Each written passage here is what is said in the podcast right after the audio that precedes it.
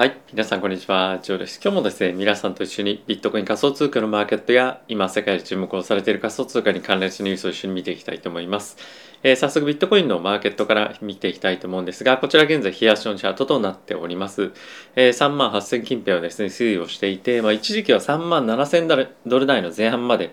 えー、大きく突っ込んだタイミングもあったんですけれども、一旦ちょっと戻してはいると。で、えー、ここでですね、非常にやっぱり肝になってくるポイントとして、やはり今はロシア、ウクライナ情勢っていうところが大きな焦点となっているかと思うんですね。で、その中で、えー、バイデン大統領だったりとか他の各国の首脳が、まあ、ちょっとその歩み寄りの姿勢を見せたというところであっても、えー、ロシアのプーチン大統領はですね、それまあそれを受け入れたとか、まあそれやっぱりちょっと拒否しているとか、また他の政治的ないろんなカードを切ってくることによって、えかなりそのマーケットというか、あの、まあ、各国をですね、揺さぶるような行為っていうのは結構多くあるんですよね。で、えー、そういったことが、まあ、どんどんどんどん後から次から次へと出てくると。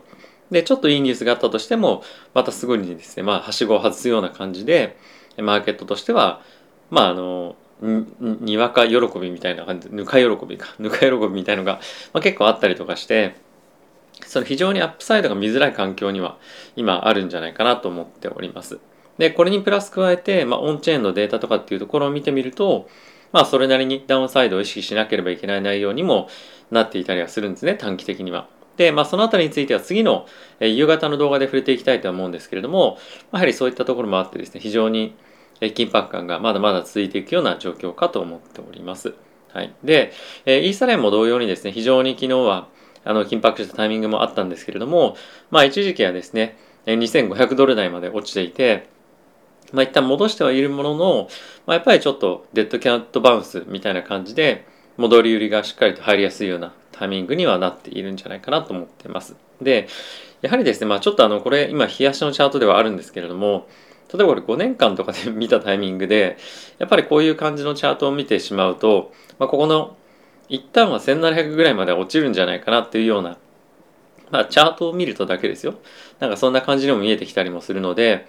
あの、まあ、この辺りはここで一旦、まあ、止まりそうだなっていうのはありますけど、ここで、ここですらもう3万ドル割れにやっぱりなってしまうので、まあ、テクニカル的にというか、チャートを見ながら取引している人たちっていうのは、まあ、非常に強く、ダウンサイド、特にまあ短期税っていうのは意識しての展開が続いていくんじゃないかなと思っています。あとはですね、これ株式市場でもちょっと似たようなというか、感じは正直あって、まあこういう感じになってるんですけども、まあ、ここがなんとなく今持ってはいるような感じはするんですが、まあなんとなくこの辺りを下に抜けてくると、まあもう一度あるかなとか、ちょっとなんかその不安をですね、なんとなく煽るようなあのチャートにはなっているっていうのは若干あるかなと思っています。なのでまあ今ちょうど本当にそのゲームチェンジャーじゃないんですけれども大きく状況を変えるような何かがすぐに出てくるかっていうと、まあそうでもないと。例えばロシア・ウクライナ情勢がまあ、あの改善に向かっていくというふうになったとしてもまだ FED がどういうふうに今後インフレに対して立ち向かっていくかであったりとか、まあ、インフレが本当に、えー、まだまだ収まっていけるのかいけないのかどうかも正直よくわからないですし、まあ、あとはそのコロナがどういうふうに影響してくるのかっていうところもまだわからない。新しい変異株がどうか出るのかみたいな感じで結構ですねこの気にしなきゃいけないポイントが、まあ、いくつもいくつも積み重なっているっていうのはマーケット全体として、まあ、大きく反転というところにつながっていきづらいような環境が今あるのかなと思っています。なので、まあ、今投資している人については、まあ、短期であの売ったり買ったりっていうのはいいと思うんですけれどもそれとは別に長期でやっていく人たちも、まあ、少しここ1年ぐらいはまあ、少なくとも半年ぐらいはですねあの少し我慢が強いられるような環境が、え、続いていくんじゃないかなと思っております。はい。というところで、ここからですね、仮想通貨に関連したニュースだったりとか、マクロに関連したニュース皆さんにお伝えしていきたいと思うんですけれども、え、その前にですね、もしよろしければなんですが、え、コメント欄の方にですね、え、新しく LINE 公式アカウントを作りました。で、そこでは、もちろんこういった関連情報を出していくんですけれども、それに加えて、プレゼント企画だったりとか、あとは YouTube だったり Twitter で配信できないような何かしら関連したニュースもですね、お伝えをしていきたいなと思っておりますので、えぜひですね、もしよろしければそちらの方も登録していただけると嬉しいです。はい。ということでニュースこちらから見ていきたいと思うんですが、えー、まずはですね、プーチン大統領とバイデン大統領プラス、まあ、ヨーロッパの首脳がですね、会談をするというようなことがニュースとしてヘッドラインバーンと出たんですけれども、まあ、その後に一応クレムリンの方からですねあのロシアの方からは、まあ、まだ何も確定はしていませんと。いうような、冷や水をかけるような感じのですねニュースが出てきましたと、まあ、一時期はこういったニュースが出てきた、まあ、この手前のニュースですね。プーチン大統領バイデン大統領の会談みたいのが、まあ、あったので少しですねマーケットがあのまあ、合意何かしらの合意に向けて進んでいるんじゃないかっていうような話もあったので、マーケットちょっとバウンスしているタイミングもあったんですけれども、まあ、あのロシア側からある意味その否定みたいなところが出てきたのでマーケットもう一旦下がっていったっていうような感じになってしまっておりますと。で、えー、現状ですねその何も交渉が行われていないような関係が、えー、環境が続いているでプラスもう一つこれ見ておきたいのが、えー、今ですねえっと、ウクライナ側の、まあ、一部の地域がですね独立派というか、まあ、分離派してロシアの方向に、まあ、突きたい戻りたいみたいな地域が一部あるんですね。で、え、そこに関しては一応そのウクライナの国として、まあ、これまでは、えー、まああの社会的にはあの管理されているというふうな見方がされていたんですけれどもロシアとしては、まあ、その分離地域というか独立地域みたいな感じで、まあ、認めるっていうことをですねあの公表したんですね。で、えこれについてはその平和合意という感じあの形で一応そこをですねその独立分離みたいなところを、まあ、あの認めないというか、えー、まあ、そういった形でこれまではずっと内戦があったりとかしていながらも合意をしていたんですその両国間で合意をしていたんですけれども、まあ、今回その合意をですね破るような形でえプーチン大統領がこの、まあ、分離地域っていうところの、まあ、独立性をある程度認めるみたいな感じの発言をしたことによって、え一気にですねまたロシアとウクライナのテンションがあのテンションっていうのはその緊張感ですねがバーンと上がったっていうのが、え今ありますと。で、えここではですね今もうすでに、まあ、若干その武装集団同士がですね戦っていたりとか、まあ、武装集団プラスあのウクライナの軍がですねプラスというかバーサス軍があのやり合っていてもうすでにあの数人ですねあの亡くなりになられたとかっていうような状況にもあるのでもうかなり一触即発どころがですね本当にもうあの結構始まっているんですよね。で、えこの地域を利用してどんどんどんどんウクライナ側に、ま今後ロシアが攻め入っていったりとか、まあとはそこを皮切りに、えどんどんどんどん議論だったり、まあ、あのある意味その戦争みたいなことがまあ、さらにエスカレートしていくような感じになっていくんじゃないかと思われていますので、え、さらにですね、ここ、まあ、の1日2日でまた大きな動きがあるんじゃないかなと思っています。で、これに対して、またですね、あのバイデン大統領なり、特にヨーロッパの方から大きくいろんな反論があるかと思うんですね。で、このニュースに関しては先ほどやっぱり出たばっかりなので、まだ各国の対応っていうのが間に合ってないというか、あの出てきてない状況なので、まあ、さらに緊張感高まって、え、さらにダウンサイドを意識されやすいようなあの環境になってくるんじゃないかなと思っております。で、一応ですね、あの、オプションマーケット、先日もちょっとこれ面白いというふうに言っていただいたので、あの、もう一旦ちょっと触れたいと思うんですけれども、えオプションマーケットでの取引でどんどんどんどんプットオプションの取り扱いがですね、まあ、増えてきてるっていうのは非常に気になるポイントだなとあの思っております。で、これが一応ですね、あの9月のタイミングのあのオプション市場なんですけれども、え先になればなるほど今仮想通貨のマーケットではですねコールオプションの方が優勢ですよっていう話をしていたんですが結構その先の年月でもえプットオプションを大きく買う動きとかっていうのが出てきています。でやっぱこれがその大きくセンチメント変わってきてるなというか少しあの警戒感っていうところが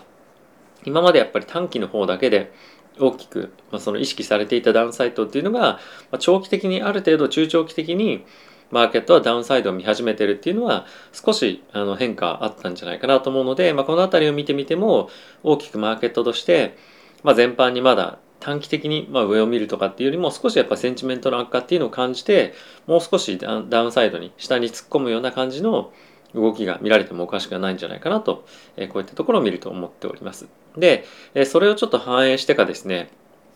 あの仮想通貨のボラティティのマーケットが一気にドーンと上がってるんですね、ここ1日ぐらいで。で、これがまだまだ継続して、あの特に短期のところを中心に上がっていくんじゃないかなと思うんですけれども、まあ、この辺りの高止まりっていうところが維持されると、まあ、さらにダウンサイドへの強い、まあ、短期的な意識っていうのがあの強化されていくっていう印だと思うので、まあ、この辺りも追ってえ見ていきたいかなと思っております。はい、で、えニュースいくつか見ていきたいと思うんですが、そんな中ですね、まあ、ソラーナが非常に好調ですよと、まあ、今このタイミングでまた落ちてしまっているんですけれども、まあ、あのソラーナが、まあ、動きとしては悪くないみたいな感じの、まあ、記事が出ていました。で、まあ、これの一つの理由なんですけれども、えー、ソラーナがですね、今後、あのまあ新しく今立ち上がってるあのプロジェクトだとか既存のプロジェクトに対して、え、もっともっとさらにですね、え、支援をしていきますよということを、まあ、これまで発表してきている中で、えー、フェイス2フェイスのですねミーティングを各国で開催するということが、まあ、一つ今行われているんですね。で、え、そういったところがどんどんどんどん進んでいく実現に向けて、え、まあ実際に起こっているというところが一つ交換されてるんじゃないかというところが、まあ、今の価格に反映されてるみたいな感じのですね今流れになってますと。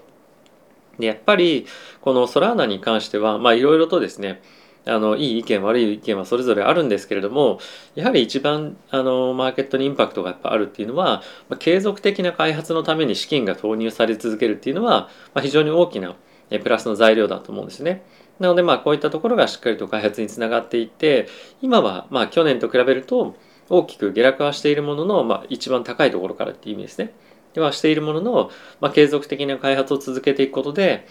えー、そのイーサリアムとしての対抗馬のあの位置づけっていうのは、まあ、今後も、まあ、あの確実に維持され続けていくでしょうし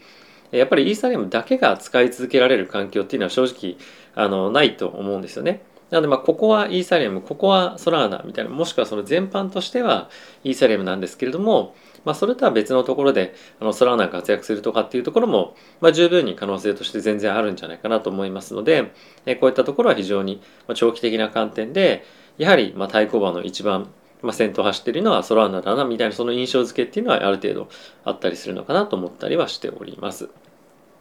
はい、でもう一つなんですけれども、え今ロシアがですね新しくえー、クリプトの投資家に対してちょっとあのテストをですね受け受けなさいとクリプトに投資したいなら、えー、これらのオンラインでのテストを受けてそれに合格したら、まあ、大体100万円ぐらい年間投資していいよみたいな感じの、えー、テストをですね今後やるということらしいんですね。でまあたかが100万円かよみたいな感じでは正直あるんですけれどもまあ一応あの期間だったり資金を限定してえこういったことをまやって、まあ、どんどんどんどん、まあ、広めていくわけじゃないんですけれども、えー、門戸を開いていくと。でもしこのテストに受からなかったら、まあ、約年間10万円ぐらいらしいんですけれども、まあ、こういったところで少しずつ規制をしていくことによって、えー、ま扉をですねいろんな人は人々に対して開いていって、えー、徐々にあの規制を緩和していくっていうような方向性に、まあ、なっていけばいいなとなっていくのかなと思ったりはしております。はいまあ、いずれにせよあの、まあ、全面的に禁止ですよというところから比べると、まあ、大きな前進だと思うので、えこの辺り今後実際に、まあ、いろんな人が本当に実際に投資に向かうのかどうかっていうところも含めてですねあの追っていきたいかなと思っております。はい。で次なんですが、え、カリフォルニアでですね、まあ先日コロラドだったと思うんですけれども、今回はカリフォルニアで、えー、タックスですね、まあその、なんていうんですかね、あのー税金か税金を払ったりするのにビットコインだったりを使えるようにカリフォルニアでもなるということがあの今のところの進め方として起きていると、まあ、そういったことが検討されているわけなんですけれどもやはりそのビットコインを、え、税金で払えるかどうかみたいな非常に重要だよねっていう議論結構以前ですね行われていたと思うんですよね。でやっぱりその国がもしくはその州が、え、何かしらの支払いをビットコインで受け付けるっていうのはまあこれまでのあのちょっと前の議論の流れからするとまあありえないというわけじゃないんですけれども、まあ、結構驚きだなと。でこれもう税金払えるようであればもうある意味ずっとビットコインでいいんじゃないっていう人も正直出てくるかなとある程度思っています。もちろん日々の生活の中でフィアットカレンシードルですね持っていなきゃいけないよねっていうのはあると思うんですけれどもじゃあそれまでも USD テザーだったりとかステーブルコインで払えるようにまあ、今の技術であればもおおあの当然問題なくできるようになると思うので、まあ、このクリプトで生きていくっていうことが、まあ、本当に実現できるような今世界になってきているのは、まあ、興味深い流れかなと思っています。でこの流れがどんどんどんどん他の州にも、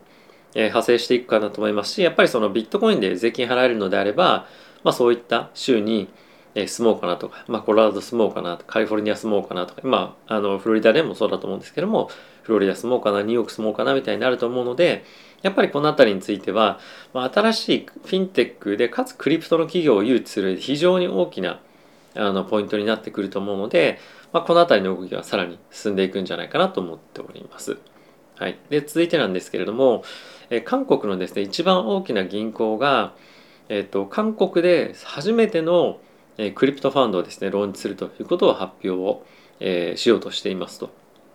で、これは、あの、クリプトファンドだけではなくて、クリプトプラス株式とか、クリプトプラス他のアセットクラスみたいなファンドも、まあ、ETF としてですね、出そうとしているような動きも今見られていくので、え、どんどんどんどんアジアの方でもですね、こういった、まあ、クリプトの商品が一般市民に対してあの販売されるというような状況があの土台としてできてきているんじゃないかなと思います。で韓国もですね日本みたいに結構あのクリプトのもろもろの規制が結構厳しかったりもする中で、まあ、こういった動きがどんどんどんどん進んでいくのは、まあ、非常に前向きな動きなんじゃないかなと思いますしやはりですねその金融商品としてのクリプトっていうところが大きくあの今年1年で認められつつあるというかあの昨年のビットコインの先物の ETF っていうところからもそうですけれども、まあ、ヨーロッパの方を先行して世界中でこういった流れがどんどんどんどん進んでいくことによってさらにクリプトのへの資金の流入っていうのが今後も起こってくるんじゃないかなと思うのでまあこの辺はちょっと頑張ってほしいなっていうのが正直ですね。まあ今のところはクリプトちょっと今年は芳しくないですしおそらくしばらくの間はそのクリプトだけじゃないんですけれどもマーケットとして芳しくない状況が続くとは思うんですが必ずブルーマーケットはどっかで来るんじゃないかなと思うので、まあ、そこをうまく捉えていけるようにあの、まあ、準備をしていくというかマーケットの理解だったりトレンドをつかむというところを、まあ、頑張って今のところはやっていこうかなと思っております。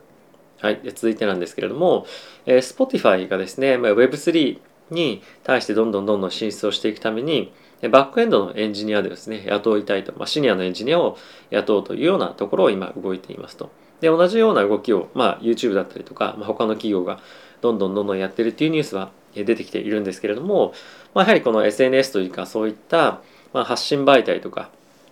まあ、その発信者と、まあ、そのファンをつなぐ媒体とかっていうところのところはですね、より積極的に Web3 に取り込んでいる、取り組んでいるなっていうのがまあ印象的ですよね。で、まだこれらの動きがどういうふうに実際に商品化されたりとかサービス化されたりっていうのは、まあ、そんなには見えていない一方で、え、実際にその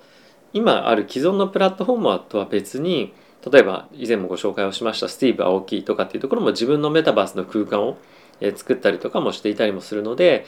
今後本当数年間の間にまあ、どんどんどんどんこういった取り組み進んでいくんじゃないかなと思いますしそこに実際にまあクリプトがどう関わっていくのかっていうのは本当にその価格にも影響してくるでしょうしさらなる NFT 市場の拡大とかっていうのもなってくるので注目をして見ていきたいかなと思っております。はい。ということで、えー、皆さんいかがでしたでしょうか？マーケット、まあ非常にですね、芳しくない状況続いていますけれども、まあとはいえ、業界の発展っていうのは継続して、えー、まああると思いますし、まああとは、あのー投資をしていく上では、まあ、良くない時期というか、まあ、そういった時は、まあ、必ず来るので、まあ、今がやはりまあそういう時期なんじゃないかなと思っています。まあ、そういう時はもう完全にポジションを外すのもいいですし、まあ、コツコツコツコツ積み立てるでもいいですし、まあ、人によってはいろいろと投資との関わり方あると思うんですけれども、まあ、やっぱり重要なのは継続してあの情報を仕入れ続けるっていうことはやった方がいいんじゃないかなと思うので、まあ、そういったところを僕が皆さんのお手伝いできればいいなと思いますし、まあ、それが YouTube であったりとか、まあ、LINE であったりとか、まあ、そういったところでお手伝いできればいいかなと思っています。まあ、あのもちろん Twitter の方でも何かしら情報発信をしていきたいなと思うんですけれども、まあ、基本的なこういった投資関係の情報発信は、まあ、LINE の方と YouTube の方をメインにやっていて、まあ、Twitter の方はですねあのそういった情報も提供しつつもあのまあいろんなちょっと若干プライベートなところも発信したりは 焦げちゃ焦げたパンのちょっと絵とかも出してるのであれなんですけども、はい。まあ、いろいろと織り交ぜてですねやっていきたいと思いますので、えー、ぜひ、えー、見ていただけると嬉しいです、まあ、あとはですねあの概要欄にもあるんですけれども Voicy だったりとかポッドキャストの方もやってるのでそちらもフォローしていただけると嬉しいです。はい。ではまた次回の動画でお会いしましょう。さよなら。